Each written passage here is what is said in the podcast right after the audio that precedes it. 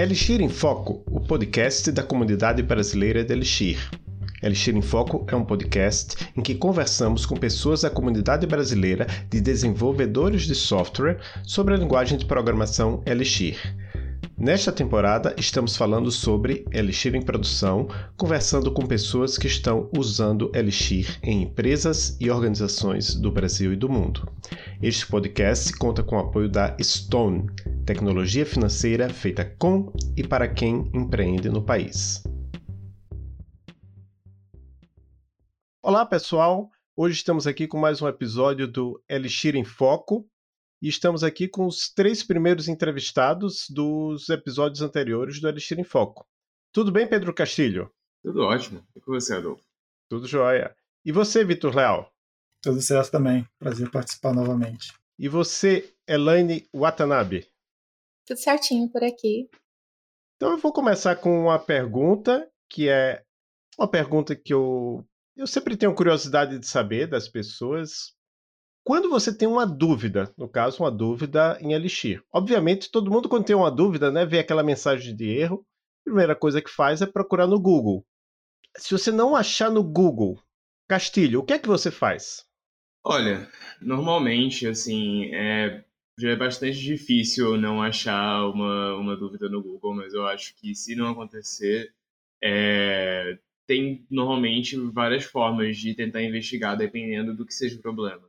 Então, assim, vai variar de verdade dependendo de o, que é que está dando problema. Por exemplo, se for com uma, se for com alguma biblioteca, muito normalmente o que eu costumo fazer é investigar o código-fonte, de fato.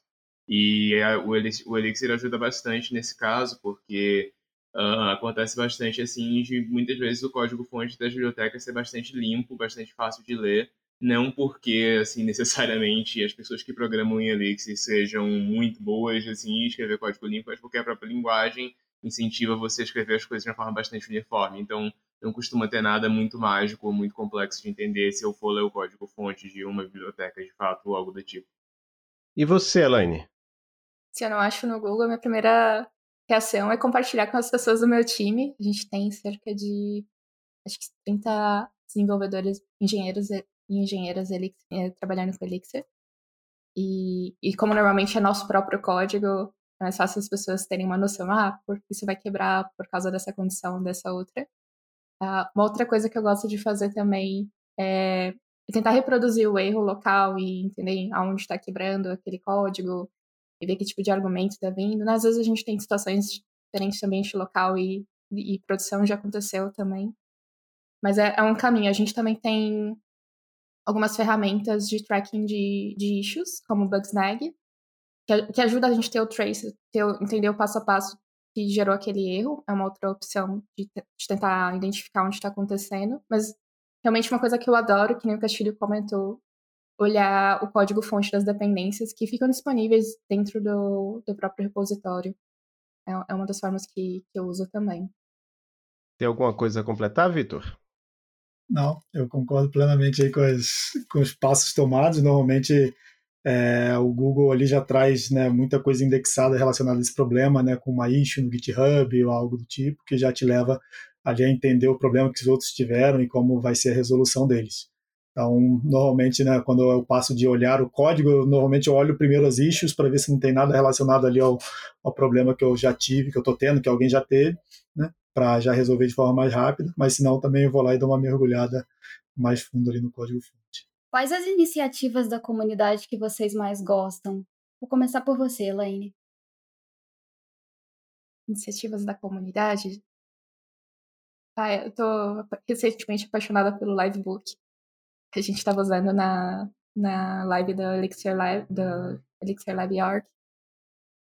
Uh, outras iniciativas eu gosto, eu tenho, tenho acompanhado meio por cima a, a questão de usar o NX. Eu não sei como pronunciar direito, mas imagino que seja NX. E tem, tem sido interessante ver esse movimento sobre como a gente consegue utilizar algumas coisas que já vinham desse contexto de Python dentro da comunidade Elixir. Se, se vocês tiverem coisas para corrigir ou complementar, fiquem à vontade. Eu realmente tenho só acompanhado uh, burburinho aí na, na comunidade. E outras coisas que eu, que eu gosto muito, sempre esse acesso fácil à documentação e usando o X, o XDocs, e usando o terminal. Então, isso é uma das coisas que foram lá como core da, da linguagem, né, como princípios da linguagem, e eu continuo ainda fascinada por tudo isso. E você, Vitor? É, eu acho que é, essa parte de podcast, de lives que o pessoal da comunidade tem feito bastante, eu acho muito interessante a troca de conhecimento, né, principalmente aqui no Brasil, na nossa comunidade brasileira, trocando conhecimento com relação né, a desenvolvimento em Elixir, né, uma forma da gente ajudar pessoas novas a entrar também nessa linguagem. Então, isso eu acho que tem sido bem interessante e bem válido para o ecossistema todo. E para você, Castilho? Uh, eu tenho achado bastante interessante o esforço que o pessoal tem, tem feito para trazer gente nova para a comunidade. Então, acho que vai bastante na linha do que o Vitor está falando. É, até este podcast que estamos agora participando, assim, acho que tem um papel bastante importante nisso. Mas, assim, uh, eu também estou vendo muito esforço no sentido de, por exemplo, levar conferências para lugares que normalmente não tinham. Então, teve a Elixir Conf África agora. É, eu estou achando bastante legal o pessoal do Elixir tomando a frente nesse, nesse aspecto assim, de levar conferências para ambientes que normalmente não recebiam elas tanto. Posso complementar essa, esse comentário? Claro. Sobre a questão de, de, de iniciativas, eu vejo não só esse esforço para levar para lugares que antes não tinham acesso, como também o esforço em trazer pessoas que não teriam acesso financeiramente. Tem tido campanhas sobre tickets de, sobre ingressos para a diversidade e sobre uh, tipo, outros grupos, né? não necessariamente minorias ou grupos subrepresentados. Tem, tem sido bem interessante. É um excelente ponto.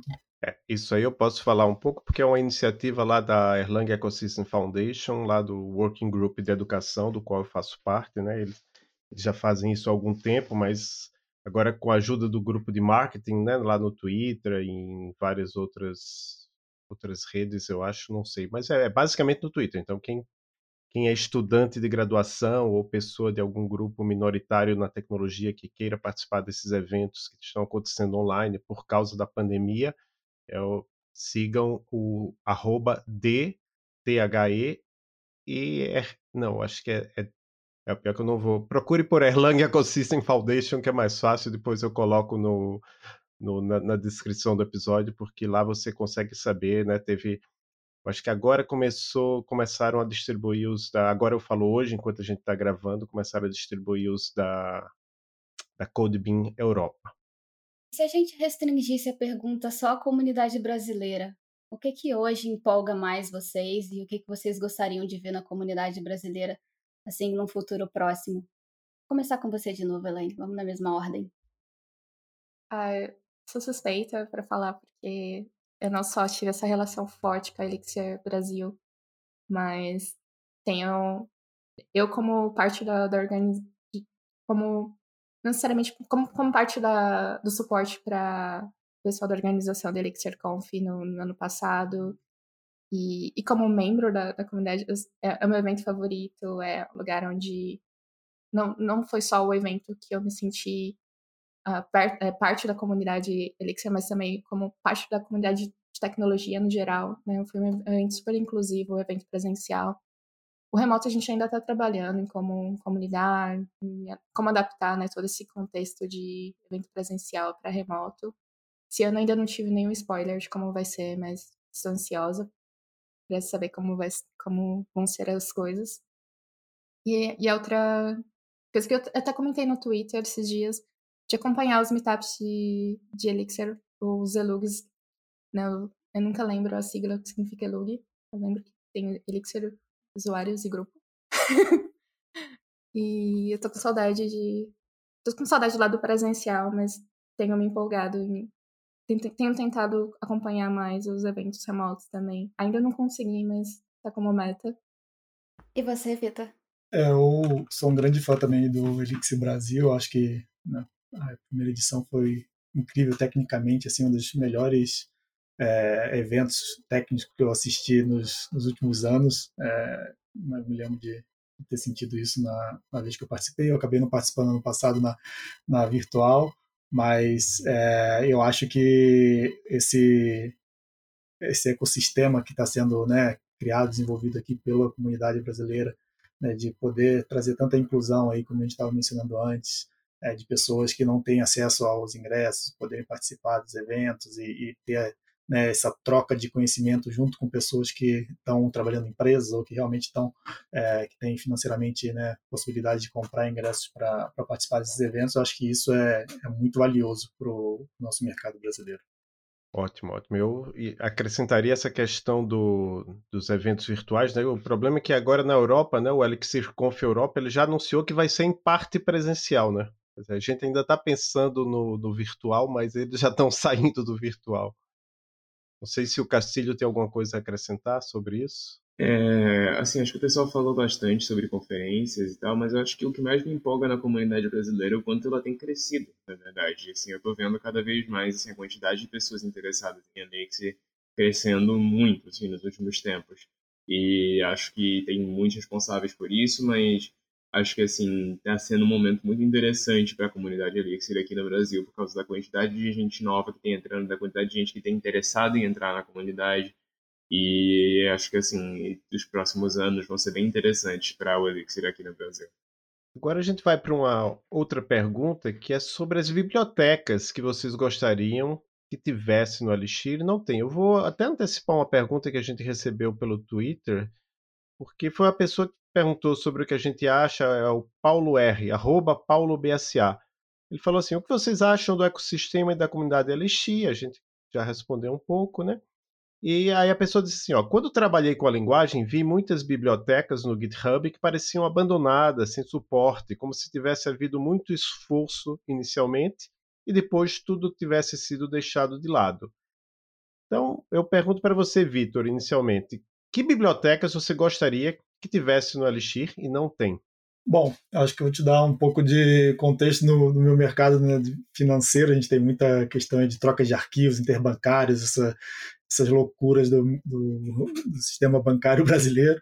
E não é que eu gostaria que tivesse, mas é que realmente é, faz falta, né, às vezes, ali você ter é, algum ferramental que, que te ajude a fazer algumas entregas um pouco mais rápido ao invés de ter que criar elas do zero, né? Mas a gente, como eu tinha mencionado até no, no podcast anterior, a gente tem, acho que, intenção de, de liberar né, parte do código que a gente faz lá para geração de KNABs, que são os arquivos interbancários brasileiros, né, como open source também, porque se a gente tivesse escolhido uma outra linguagem né, mais tradicional, já existe né, diversas bibliotecas prontas para fazer toda essa geração de arquivos né, padrões aí no mercado brasileiro mas né, utilizando o Elixir a gente tem que um pouco também criar um pouco desse, desse software e também ajudar acho que a comunidade né, abrindo ele e fazendo esse código evoluir também. E você, Elaine, que, que bibliotecas você acha que falta na nossa comunidade? Quer dizer, no caso, eu gosto de fazer essa diferenciação entre comunidade e ecossistema. Comunidade eu penso mais nas pessoas, ecossistema no, nos softwares. Então, que, com, que bibliotecas faltam mais no ecossistema de, de Elixir? Vou lançar uma polêmica. Às vezes eu sinto falta do device que tinha para Ruby, que a plataforma Tech mantinha. Claro que tem outras alternativas, tem outras formas de, de lidar com autenticação, né, com a parte de login, cadastro de usuários, mas eu admito que eu sinto falta de, de alguma coisa um pouco mais direta. Tipo, ah, eu rodei um comando, as coisas estão funcionando magicamente.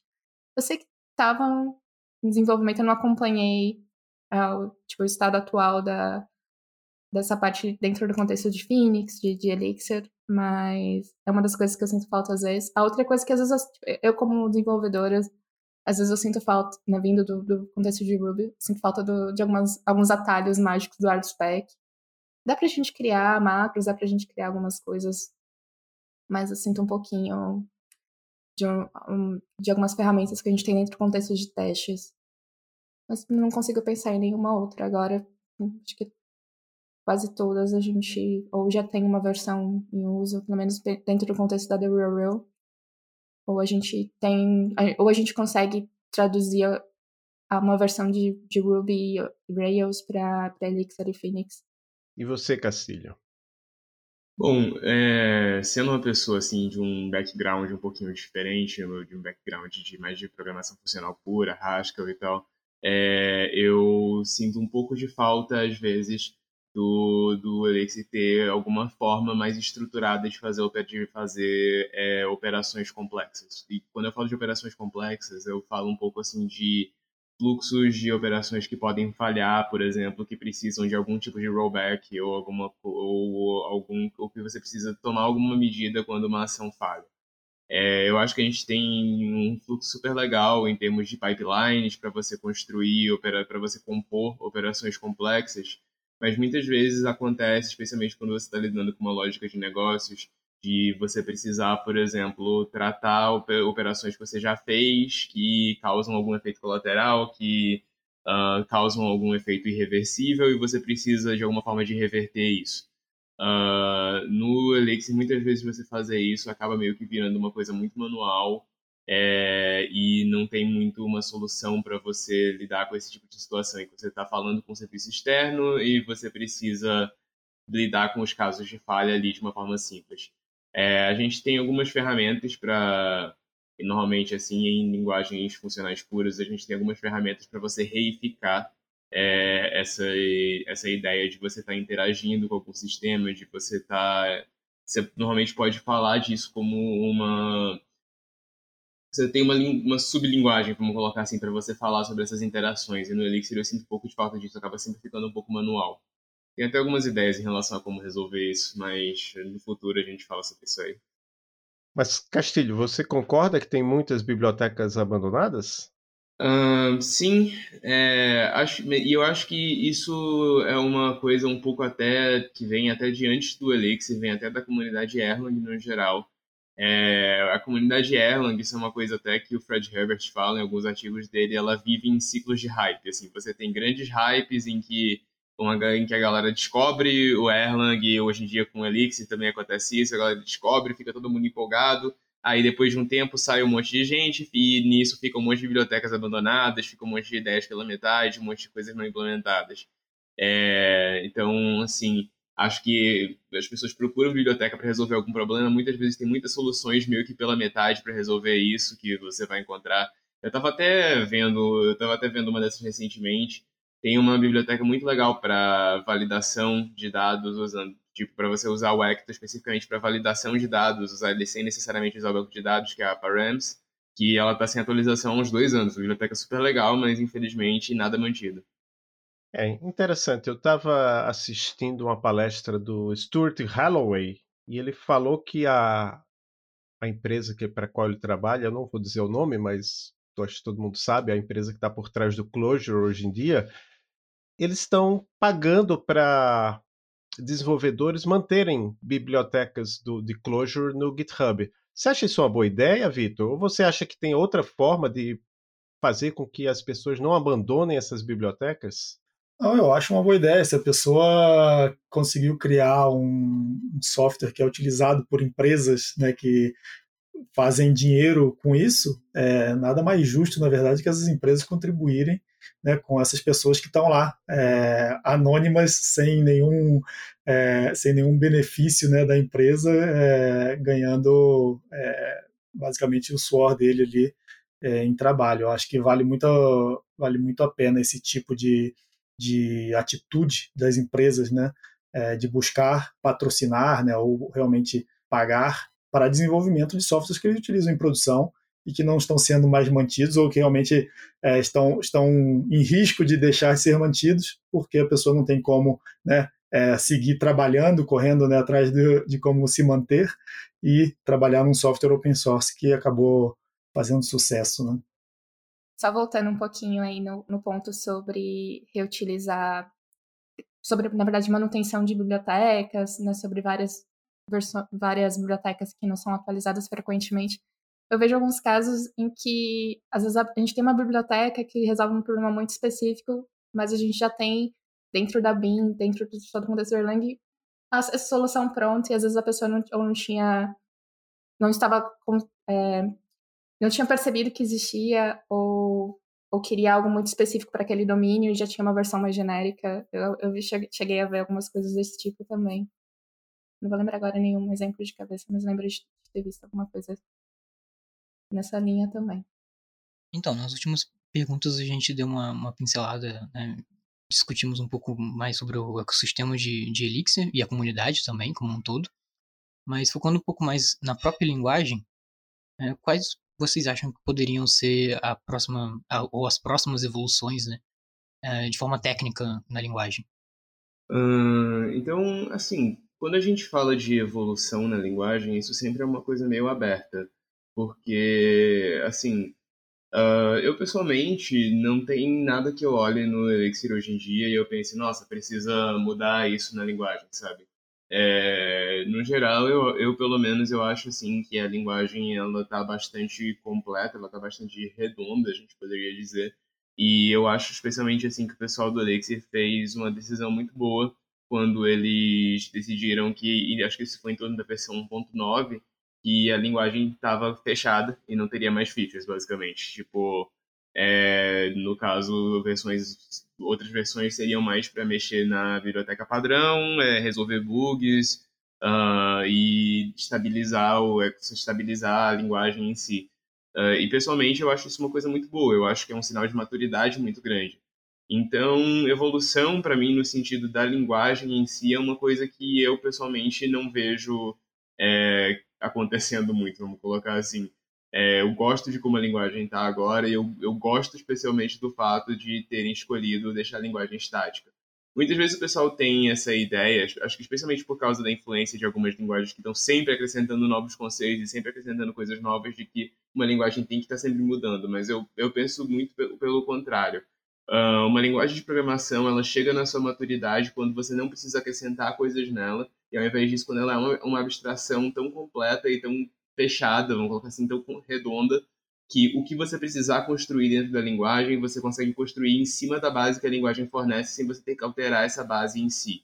Então, um exemplo disso, por exemplo, é a questão do Surface, que é uma biblioteca recente, que ele constrói uma sintaxe completamente nova para a parte de Live View e não precisa mudar absolutamente na linguagem para isso. Foi tudo construído em termos da parte de execução e tempo de compilação que a gente tem no Elixir.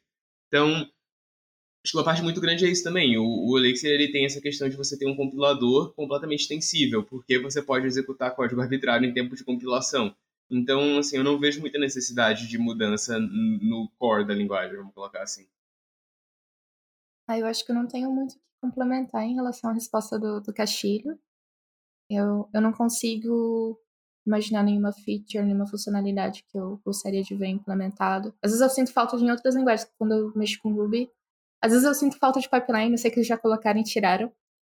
Mas é, é curioso ver essa comparação. E imagino que grandes mudanças vão ser relacionadas mais a, a partir da, da virtual machine, uh, que nem teve, vai ter o grande release, ou teve recente, teve recente, na verdade, né, da, da, da parte do Erlang, da, e, e eu, imagino essas, pequenas otimizações, esses pequenos, pequenos aprimoramentos na, de performance e, e em outras coisas. Não, não consigo imaginar nenhuma grande feature.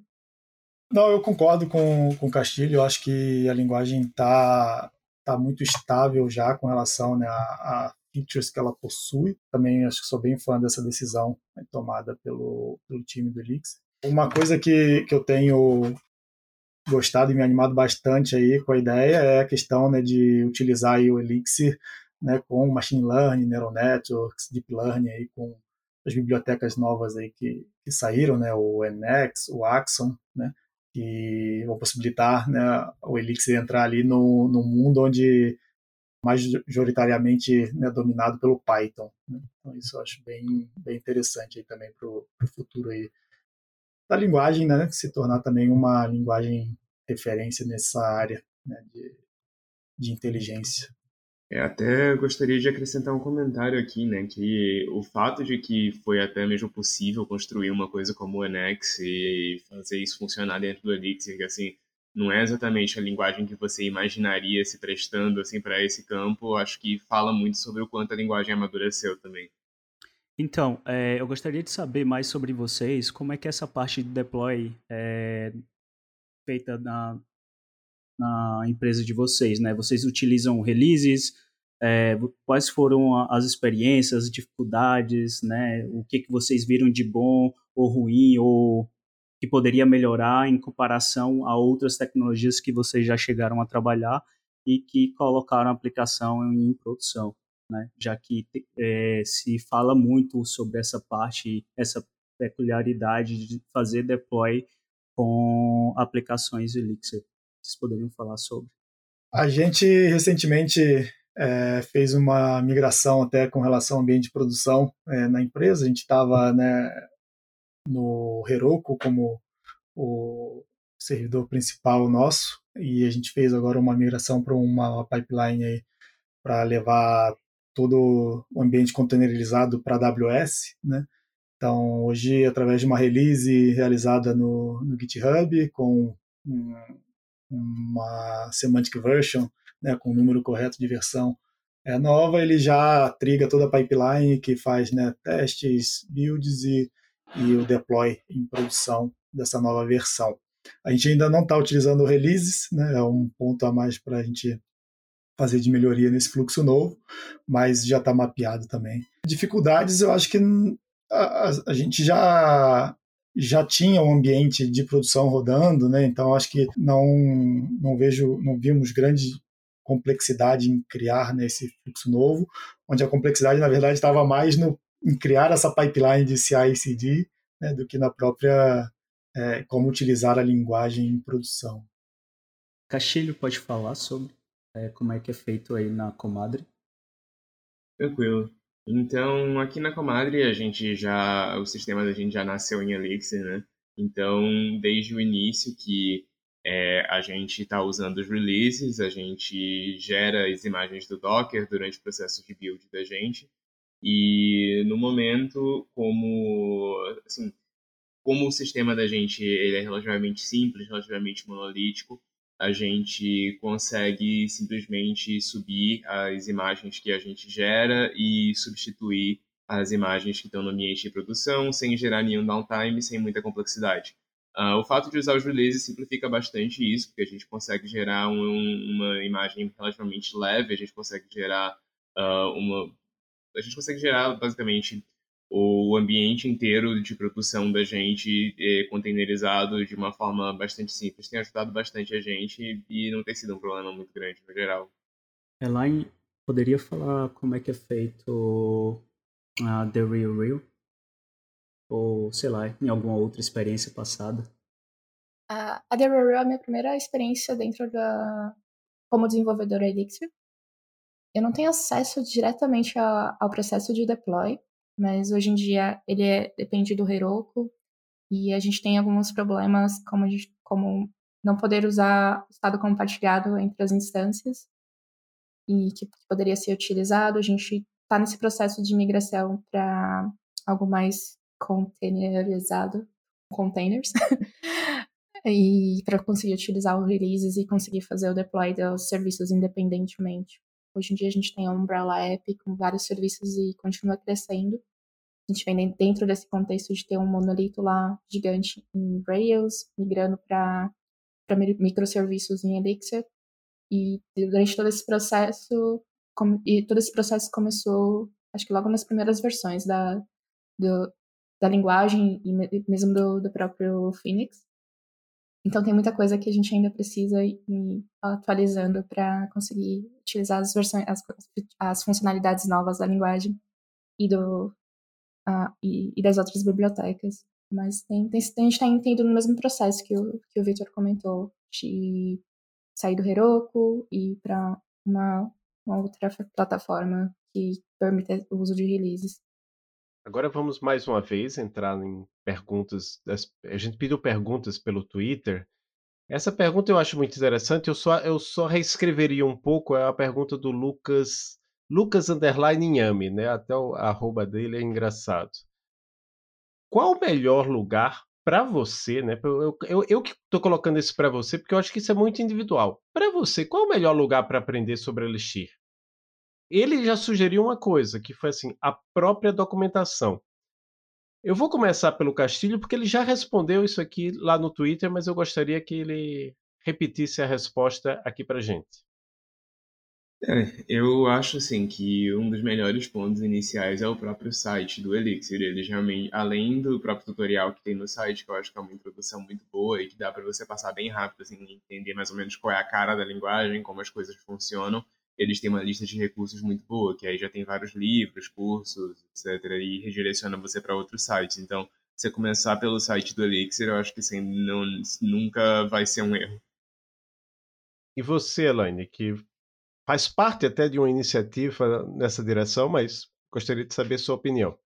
Eu, eu adoro a documentação do, de, no site da linguagem, mas eu acho que eu começaria pela Elixir School. Sou super fã da, desse site, e inclusive por ter traduções em português e ter um exemplo, ter vários exemplos de cada cada funcionalidade da linguagem, né? A gente entra na documentação da linguagem, a gente tem um ou outro e não sei, para mim a estrutura da Elixir School tem mais é, foi mais fácil para eu absorver o conteúdo do que dentro do site da linguagem. É, é curioso.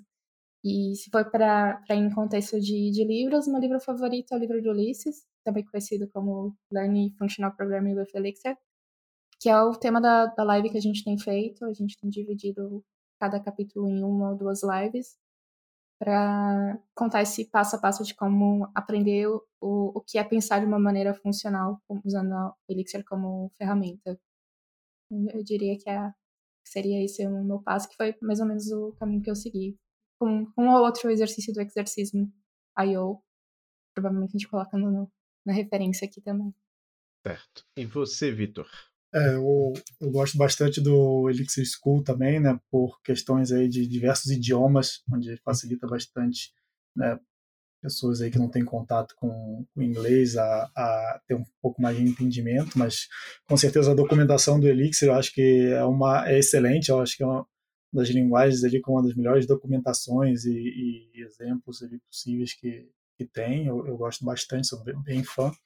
É, eu acho que também o exercício é uma excelente plataforma para poder é, treinar e, e, executar né, testes é, com, com a linguagem nova que você está que você tá aprendendo.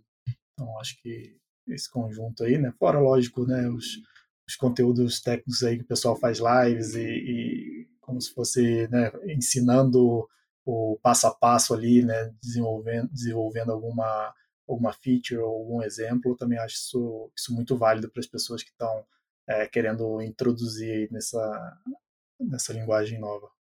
É, eu sou muito fã do Exorcism, principalmente porque você recebe feedback de humanos, né? São voluntários. Eu fiz a trilha completa, a parte principal de Erlang, nem de Elixir. E aí eu gostava muito dos feedbacks do Bruno Benavides, que é um programador argentino. A única crítica que eu tenho ao exercismo, não sei se algum de vocês já observou isso, é, é que assim, ele já te dá os testes, né? E se você for escrever código na vida real, você vai ter que escrever seus próprios testes, não vem os, os testes assim de bandeja, né? Mas fora isso.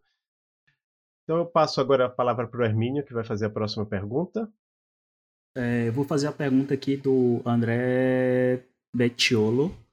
E a pergunta é o seguinte: existe alguma coisa que vocês não sabiam antes de utilizar em um projeto Elixir e que depois de passar a utilizar, né, é, vocês é, acharam é, algum ponto positivo em relação a isso?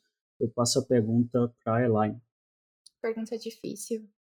Não consigo pensar em. Eu, eu, vi essa pergunta no Twitter, fiquei tentando lembrar de, de alguma situação que, que eu não sabia, mas talvez seja um pouco de contexto por estar dentro da plataforma Tech quando eu comecei a aprender e participar de várias discussões, como, ah, quando a gente usa enumerable strings, e, ou quando a gente, né, a gente tem os pipelines, pattern match, todos esses conceitos que, que já vêm da linguagem, eu não, não consigo lembrar de nenhum agora, se eu, eu lembrar, eu, eu volto a falar com vocês.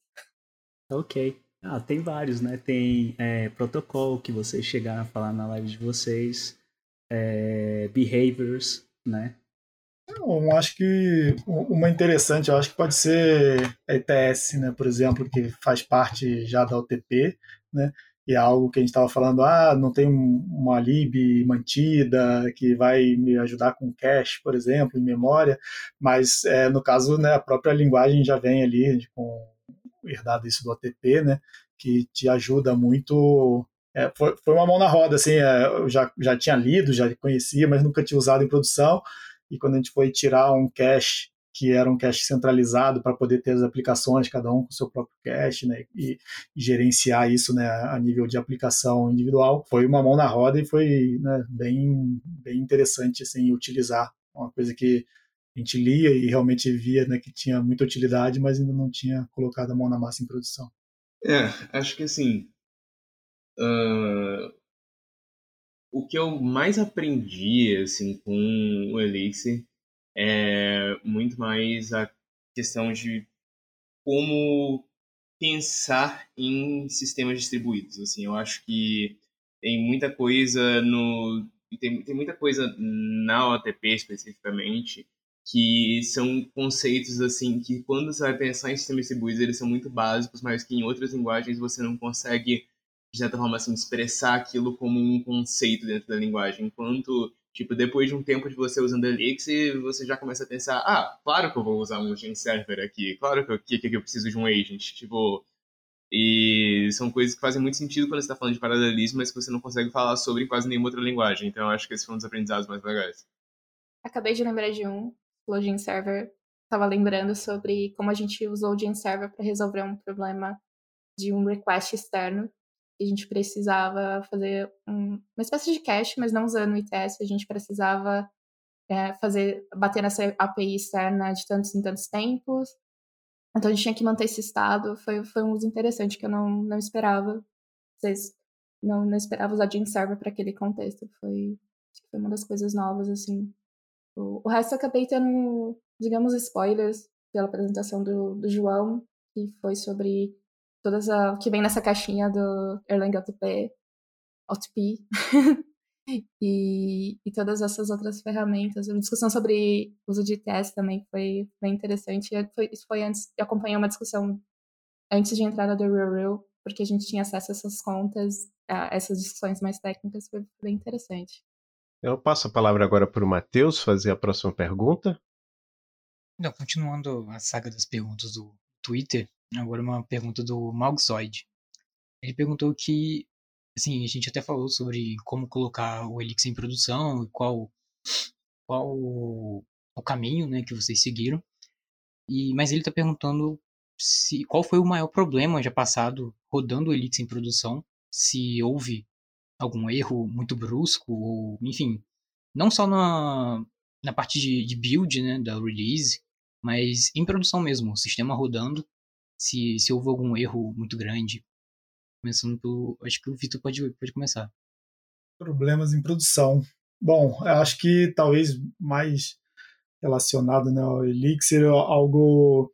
Logo no, no início, quando eu estava né, começando a utilizar o Elixir em produção, lá final de 2017 mais ou menos, a gente subiu assim de forma naive, né? Não tinha muito, muito controle de, tinha muita observabilidade sobre o software rodando. É, era, algo mas que a gente estava em fase de teste durante um tempo, acabamos botando em produção para ver né, o fluxo real e, e em, em, produção acabamos pegando ali um, uma abertura de evento grande e muita, muitas chamadas simultâneas e a gente sem muito controle de como entender os gargalos que estavam gerando ali na, na aplicação, porque a gente não tinha né, um, uma forma de acessar lá o, o software rodando e, e visualizar com o Observer ou algo assim para ver né, um pouco mais em detalhe o que estava acontecendo com a aplicação, ou até executar algum comando ali na linha de comando mesmo para poder entender o que, que, que a gente precisava resolver.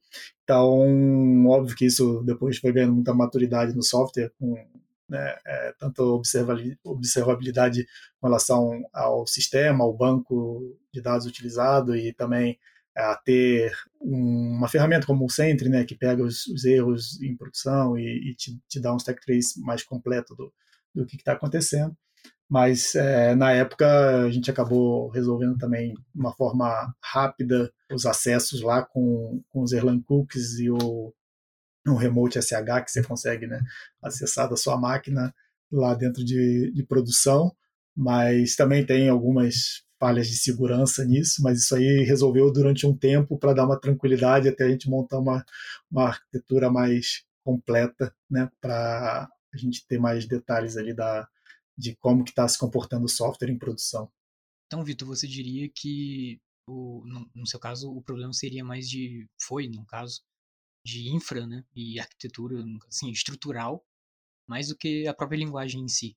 Sim, é como como a gente conseguir controlar né, uma aplicação, no caso, para a gente, para o time todo na época nova, né, em produção. A gente não tinha muitos conhecimentos ainda em como gerenciar essa linguagem é, em produção de uma forma organizada. Né? Então, acho que até a gente sofrer esse primeiro é, problema, né, esse primeiro gargalo com ela, a gente começou a criar soluções em cima ali que permitissem a gente ter mais visibilidade. Né? Hoje eu acho que também com as versões ali do Telemetry que já vem hoje é, junto do Phoenix ajuda muito mais, né? A gente é, já sair com um software mais monitorado, digamos assim. Né? Na época a gente teve que fazer algumas soluções para que isso funcionasse bem, mas sim, acho que o entendimento ali não era tanto né, da linguagem, mas sim como rodar esta linguagem em produção no ambiente, né, que você deveria ter um controle total do que está acontecendo e, o um entendimento, né, de como fazer, tomar uma ação para resolver um problema específico. É, acho que assim, uh, a gente não teve nenhum grande problema assim que eu consiga pensar. Talvez assim, os problemas, acho que realmente os problemas maiores são de que assim muitas vezes. Acho que posso até falar um pouco da questão de que a gente usa releases. E tem uma certa curva de aprendizado em relação a você usar releases, no sentido de que é muito. Normalmente, quando você tem um sistema que você desenvolve Elix, você está muito acostumado ali a usar as ferramentas do Mix, a poder abrir um terminal a qualquer momento, ver o que está acontecendo. Quando você usa release, você perde um pouco disso, então você acaba tendo, como o Vitor falou, você acaba tendo que prover outros mecanismos para você conseguir observar, para você conseguir entender o que está acontecendo no sistema. E isso tem uma certa curvinha de aprendizado até você entender direitinho como fazer isso. Elaine? Pensando um pouquinho no meu contexto atual, eu, eu não lembro de como. Eu, eu, eu não sei como que foi os grandes problemas quando eles começaram, a empresa começou a utilizar a Elixir. Eu, eu sei que teve grandes migrações de, de bibliotecas, de como a gente fazia a parte de observabilidade. Uh, e a gente está agora nessa parte de de utilizar o telemetry e, migrando cada, cada app para esse essa nova esse novo dessa nova forma.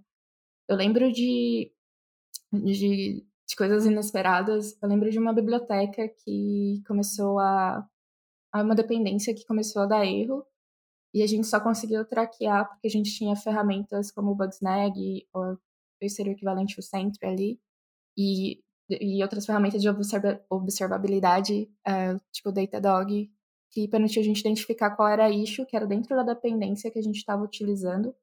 Eu não lembro se a gente tinha atualizado, se era algum bug misterioso da, da dependência.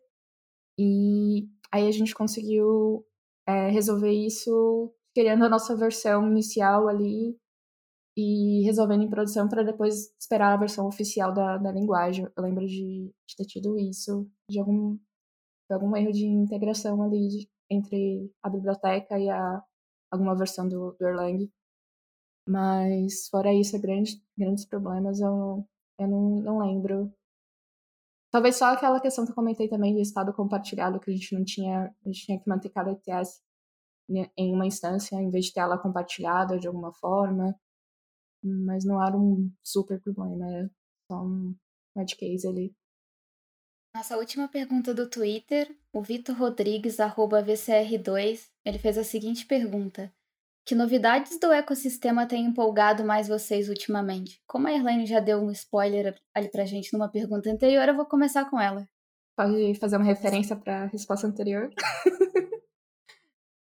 é, tem, tem me empolgado muito a, a parte do NX e todo essa, esse novo uso da, da linguagem, das ferramentas para machine learning e todo esse contexto que, em, em que o Python era predominante. Eu ainda não explorei, ainda não brinquei com, com essa parte, mas tem, tem me motivado a acompanhar os updates e, e, ver como que isso tem impactado. Meu primeiro, minha ferramenta ali favorita por enquanto é o Livebook, mas por causa do contexto das lives, que a gente consegue compartilhar o, os scripts, fazer uns pequenos exemplos e todo mundo acessando. Ainda tem que aprender a fazer o release certinho dessa, dessa appzinha. Se vocês virem na live, ela simplesmente restarta, porque eu tava usando Heroku. Mas é, é curioso. É, tem, tem, tenho, tenho me empolgado com essa parte. E você, Castilho?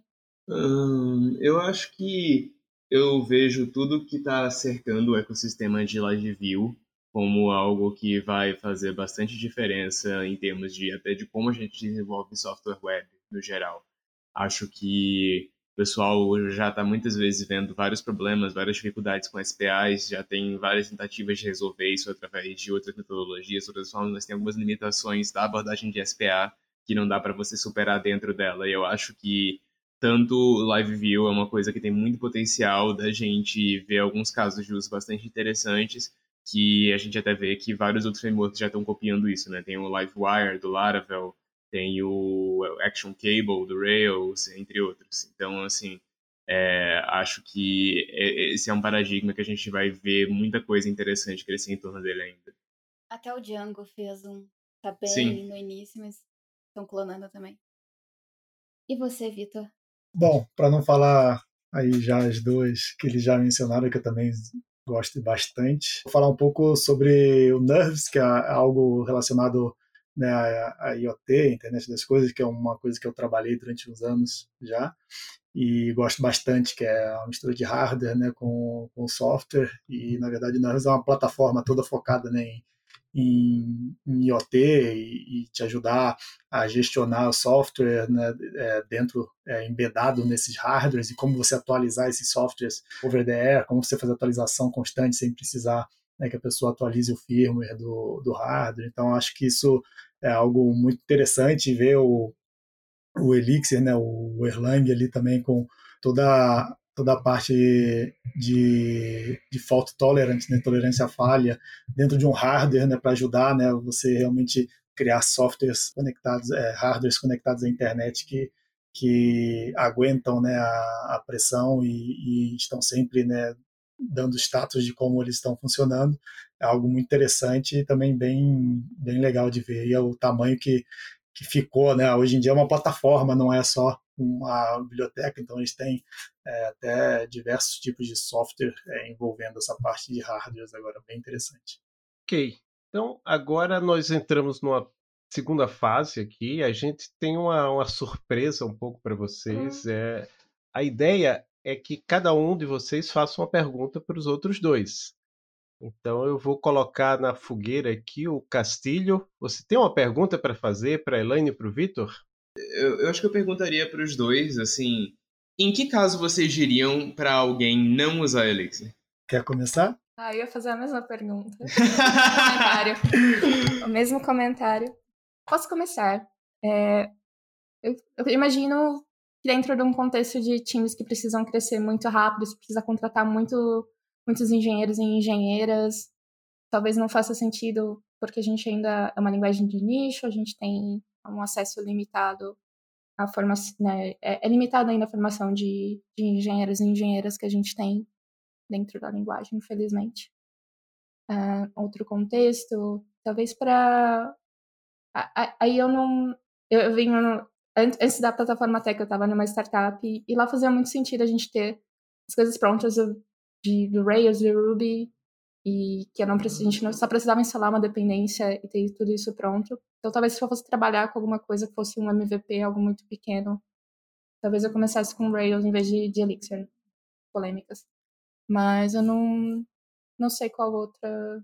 Não consigo pensar em outros exemplos. Deixar agora para o Victor complementar.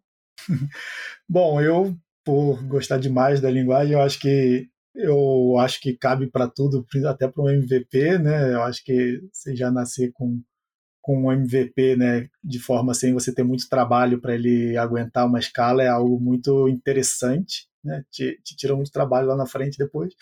Mas é, concordo que para coisas, né, é, pequenas ou tipo um trabalho, um freelance que você vai pegar e, e, não vai ser você que vai manter isso, que essa pessoa que você está fazendo o serviço vai precisar achar alguém para dar continuidade nesse projeto, realmente não, não me parece ser uma boa ideia, porque é, vai gerar uma dificuldade grande, provavelmente, para essa pessoa dar continuidade nesse projeto. Mas fora isso, eu, eu sou time Elixir, eu gosto de utilizar Elixir para tudo, os scripts, para basicamente eu utilizo para tudo que eu faço hoje. E você, Castilho? Agora eu fiquei curiosa. Eu concordo muito com o ponto de vista da Elaine. Eu acho que se você realmente sabe que você precisa escalar muito rápido e que você precisa só contratar muita gente muito rápido, talvez o seu Elixir não seja a melhor escolha. Eu também colocaria assim que se você sabe que você vai precisar fazer alguma coisa muito intensiva em CPU, muito provavelmente você não vai querer usar Elixir. Assim, a gente sempre fala tanto, ah, porque Elixir você consegue escalar com pouco recurso e tal. Mas é bom lembrar que assim, isso é quando você quando seu sistema é IO bound. Se seu sistema for CPU bound, aí Elixir não vai ser a melhor escolha. Seguindo a ordem dos episódios, eu passo para o Vitor pensar agora numa pergunta para fazer para Elaine e para o Castilho.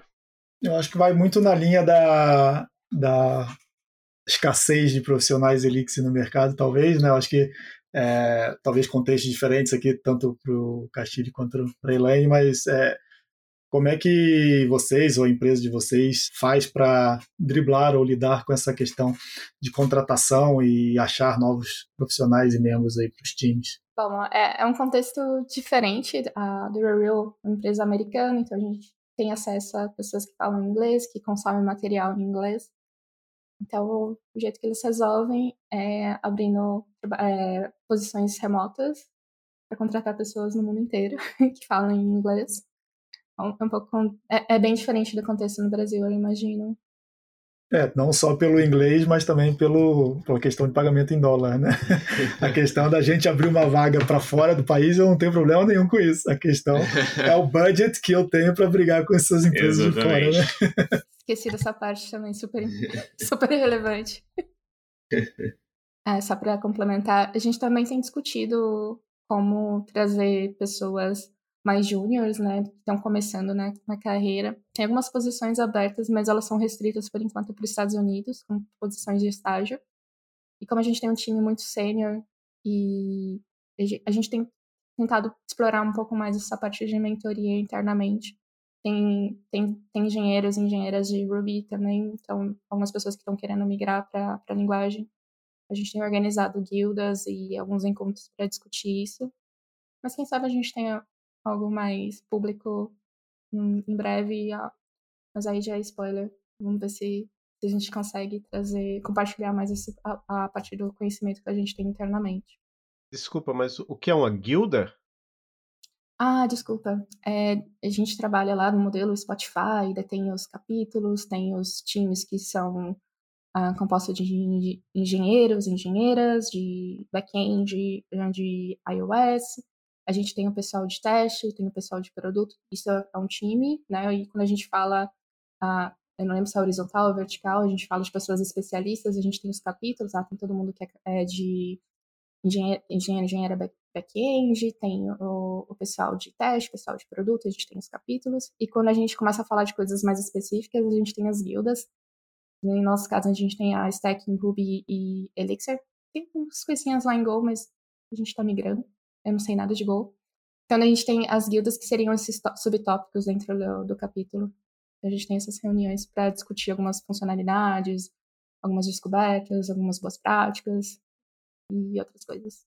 Bom, uh, acho que sim, tem esse aspecto de que existem menos desenvolvedores, desenvolvedores e desenvolvedoras ali que se, assim, já prontos, vamos colocar assim, no mercado, mas eu acredito muito que as empresas focam muito em esperar que elas já vão conseguir trazer a pessoa pronta, assim, já espera que a pessoa vai chegar e ser produtiva no dia seguinte.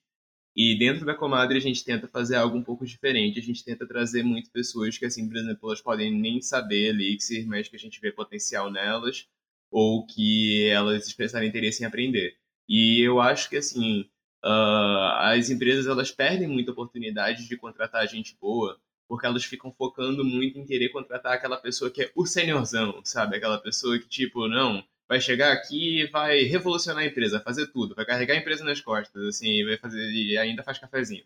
A gente traz muitas pessoas para investir nelas, a gente traz muitas pessoas para é, formar elas dentro de casa, para ensinar para elas, trazer elas e assim integrar elas nas atividades da gente. A gente tem uma prática muito forte assim de fazer pair programming, de fazer mob programming, a gente faz tudo junto dentro da empresa e isso é uma coisa que a gente tenta reforçar muito aqui dentro, assim, que a gente não está fazendo um lugar onde ninguém é estrela, onde ninguém vai fazer nada sozinho. Então a gente tem muito essa política de tentar trazer o pessoal que pode não ser o pessoal mais experiente, pode não ser o pessoal com o perfil mais clássico assim de desenvolvedor, desenvolvedora, que é aquela pessoa que de todos os RHs do mundo ficam lá, ai meu Deus, preciso contratar essa pessoa, sabe? A gente tem muito isso de tentar dar oportunidade pro pessoal que, que muitas vezes não não consegue tanta oportunidade de formar as pessoas dentro de casa. É assim que a gente lida com essa situação de competição pelos desenvolvedores, dificuldade para contratar e até da gente usar uma linguagem mais de nicho por mais que a gente use uma linguagem, e por mais que usar uma linguagem mais de nicho tenha as suas dificuldades, eu acho que também traz umas oportunidades muito grandes. A quantidade de, de, de devs bons querendo trabalhar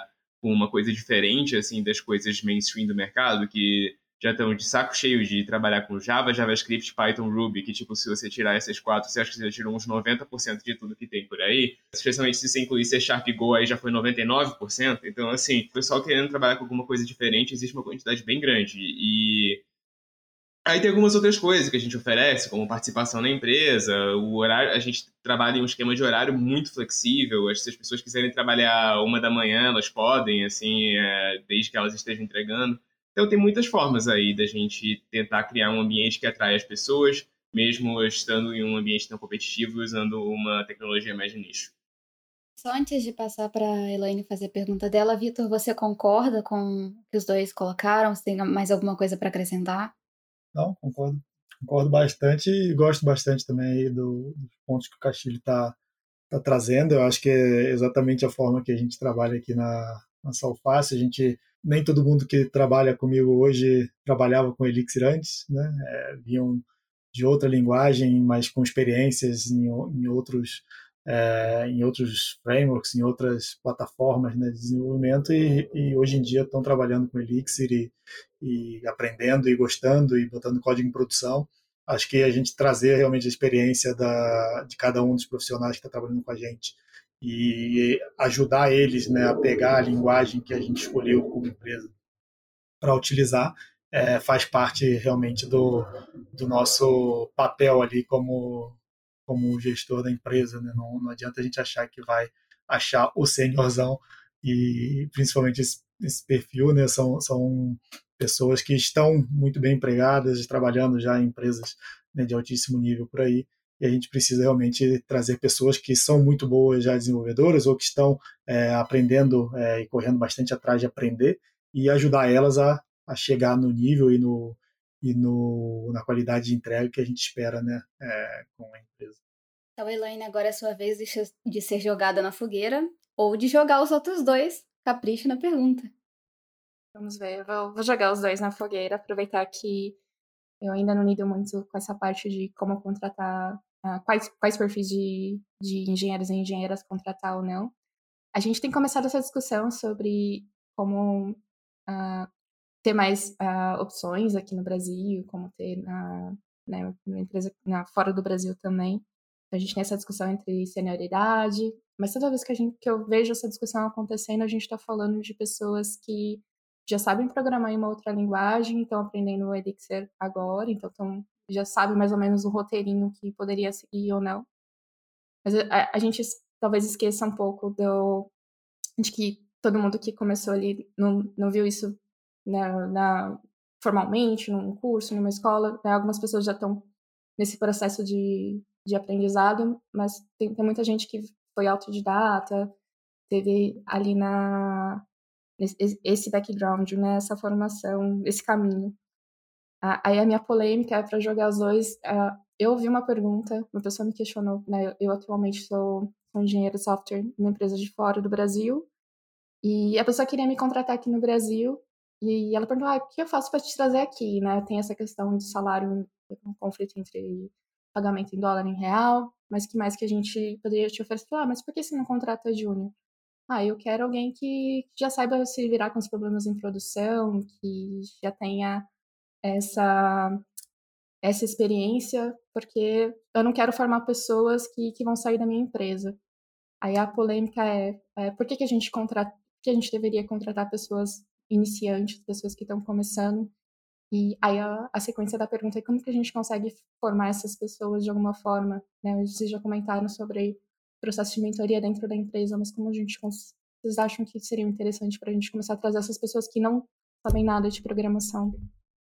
Eu acho que assim, é, eu nunca peguei, eu nunca trouxe para dentro da comadre uma pessoa que realmente soubesse nada de programação. Eu acho que seria um desafio bastante interessante. É, a gente já trouxe algumas pessoas bastante iniciantes e a gente está formando elas dentro de casa, mas realmente a pessoa que não soubesse nada é uma coisa que eu acho que, assim, a gente precisaria de uma estrutura um pouquinho maior do que a gente tem agora. Eu acho que essa é a primeira coisa. Você trazer uma pessoa que não sabe nada, você precisa de estrutura. Não dá para ter só uma pessoa ali conduzindo o processo de aprendizado da pessoa, não dá para é, ser uma empresa também que esteja em um nível de instabilidade em que, tipo, você tenha meio que bucha ali para resolver o tempo todo. É, então, assim, a Comadre, a gente é uma empresa de menos de 20 pessoas, sabe? É, ainda tem uma instabilidade bem grande que, por mais que a gente tente manter sob, sob controle, ainda acontecem algumas situações em que a gente meio que precisa, assim, de todas as mãos, de todas as mãos no deck, sabe? Então eu acho que assim, a primeira coisa é que isso é uma coisa que tem que ser feita quando se atinge um nível de estabilidade um pouco maior. Não estou dizendo que é a nossa, não. Quando a empresa der certo, se você for pensar assim, não vai, você não vai fazer nunca. Mas acho que tem que ser em um momento em que você consiga criar um ambiente estável o suficiente para que você consiga ter essas pessoas dedicadas ao processo de aprendizado ali dentro. É, eu acho que isso é uma coisa que tem que ser muito pensada em termos de como que a empresa cresce. É, tem que ser uma coisa muito pensada em termos de, cara, à medida que a empresa for crescendo, vamos começar a dedicar um tempo das pessoas para fazer essa troca de conhecimento. Aí, quando você estiver um pouco maior, quando você estiver um pouco mais estável, você consegue escalar isso para o ponto em que você consiga trazer gente que nem programa e começar a integrar essas pessoas nessa troca de conhecimento. Então, acho que é isso. Para mim, seria uma questão muito de cultura, seria uma questão muito de tentar garantir qual que tentar garantir que sua empresa cresça de um jeito que seja amigável a essa questão de, de trocar conhecimento de e que eventualmente escalando isso deixar a troca de conhecimento tão forte tão arraigada dentro da empresa que você consiga trazer até uma pessoa que não sabe nada e passar as coisas para ela Legal. É, eu, eu, concordo bastante com os pontos né, é, que o Castilho mencionou. Eu, eu acho também, eu, eu ainda não trabalhei aqui na Salface com pessoas é, com zero experiência em, desenvolvimento, mas a gente tem pessoas no time que são a primeira experiência profissional trabalhando com desenvolvimento, por exemplo, né, que também envolve toda essa questão de, de trabalho em equipe, né, como a gente mencionou, acho que algumas vezes aqui no podcast, a gente não está atrás de, de ter um profissional incrível que faz tudo, a gente está atrás de ter uma equipe né, que em conjunto consegue entregar né, é, resultado é, para o que a empresa está esperando. Então, eu acho que o tamanho da empresa, sim, é, é, muito importante nesse, nesse momento onde você vai trazer pessoas para dentro da empresa e você precisa ter é, pessoas dedicadas a evoluir essas pessoas. Né, e não a pessoa é, dividindo o tempo e deixando né, a pessoa meio que abandonada e você deixando ela se virar sozinha se você não está ajudando ela. Né? Então, eu concordo, eu acho que ainda também não estamos nesse momento, a gente está no momento de trazer pessoas é, júniores, é, iniciantes na carreira, mas que já têm experiência com alguma linguagem, com algum tipo de desenvolvimento. Né?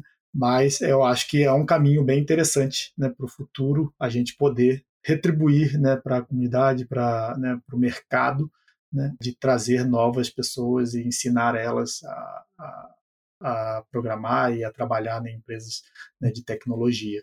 É, essa questão do, ah, eu, eu, não quero formar uma pessoa que vai sair depois, que, que você chegou a mencionar, que, que alguém chegou a conversar isso com você, né, eu acho que isso, é, se você está com uma pessoa dentro de casa e você não está ajudando ela a evoluir, né, porque tem medo dela sair, você na verdade está com um profissional que poderia estar fazendo muito mais né, pela, pela tua empresa, trazendo muito mais resultado do que ele está nesse momento. Então, acho que esse é um pensamento muito retrógrado, acho que, que trouxeram e, e, pelo contrário, na verdade, a gente tem que estar tá fazendo de tudo sempre para que a pessoa seja né, a, a, melhor que ela consiga né, no, no, no que ela está se focando e se dedicando. E você tem que é, fazer o seu melhor para que essa pessoa esteja sempre se sentindo desafiada e com planos de crescimento na tua empresa para que ela vá ficar com você porque ela quer e não porque você está segurando ela refém lá porque você não está deixando ela crescer. É, eu queria até comentar um rapidinho sobre essa questão do ah, não quero trazer uma pessoa que vai sair assim eu vejo muita empresa com essa ideia assim de ah, não, não, não, não vou capacitar ninguém aqui dentro porque eu não quero que depois eu vou capacitar a pessoa para ela sair. E esse pensamento, algumas empresas levam ele muito para frente, elas acabam criando de certa forma um relacionamento adversarial com as pessoas que elas contratam, no sentido de que, cara, você não está provendo nada, você só está tentando explorar o máximo daquelas pessoas que você consegue, é, e você cria aí um ciclo vicioso, no sentido de que você está tratando as pessoas dessa forma, as pessoas, obviamente, eventualmente vão sair, e as pessoas vão perceber que você está tratando elas dessa forma, então elas vão começar a pensar, cara, não, eu não vou contribuir nada aqui, eu só quero tirar o máximo que der, vou fazer o mínimo possível, tirar o máximo possível e vazar assim que eu tiver tirado o quanto eu acho que eu consigo tirar. E depois de um tempo você vai tipo, essa, essa relação só vai ficar se reforçando à medida que, tipo, você vai percebendo esse comportamento das pessoas, as pessoas vão percebendo esse comportamento em você. Então é um ciclo que eu não gosto nem de começar, assim, para mim a ideia toda tem que ser, cara, eu, eu estou construindo uma área de tecnologia aqui em que eu quero que mesmo que as pessoas eventualmente decidam sair, pelo motivo que elas decidirem sair, pelos seus motivos delas, elas pensem, cara, beleza, sair, mas trabalhar lá foi uma experiência da hora. Assim, acho que é isso.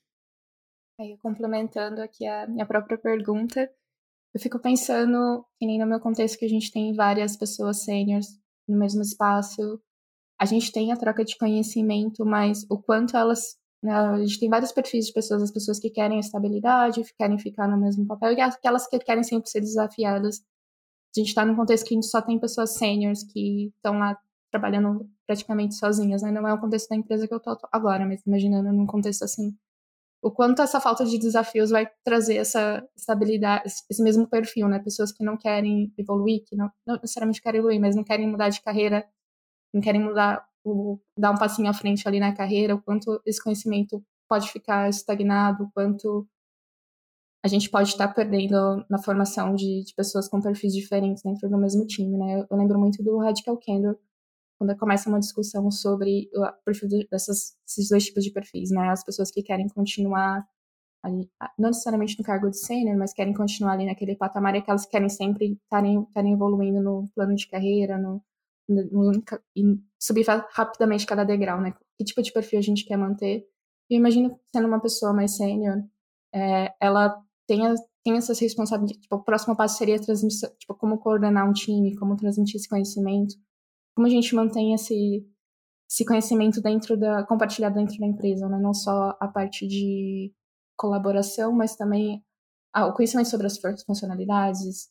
E imagine quando a gente tem um, um, time mais misto em relação à senioridade, a gente consegue explorar mais esses gaps. Ah, ah aqui não estava tão claro, então eu vou transmitir esse pensamento para outras pessoas que talvez fiquem mais tempo na empresa porque a gente tem um plano de carreira maior, né, mais longo para aquele contexto, né? Eu fico imaginando nessa, nesse tipo de discussão também. Mas por enquanto, lá, né, lá na firma, a gente está tá discutindo como, como trazer as pessoas como estagiárias, como pessoas mais júniores, menos de, de bootcamps. Em, alguns lugares está tá funcionando bem já, para, por exemplo, no contexto na, na appzinha de Ruby, appzinha no Monolithão. Mas ainda para Elixir a gente está explorando ali o, o passo a passo.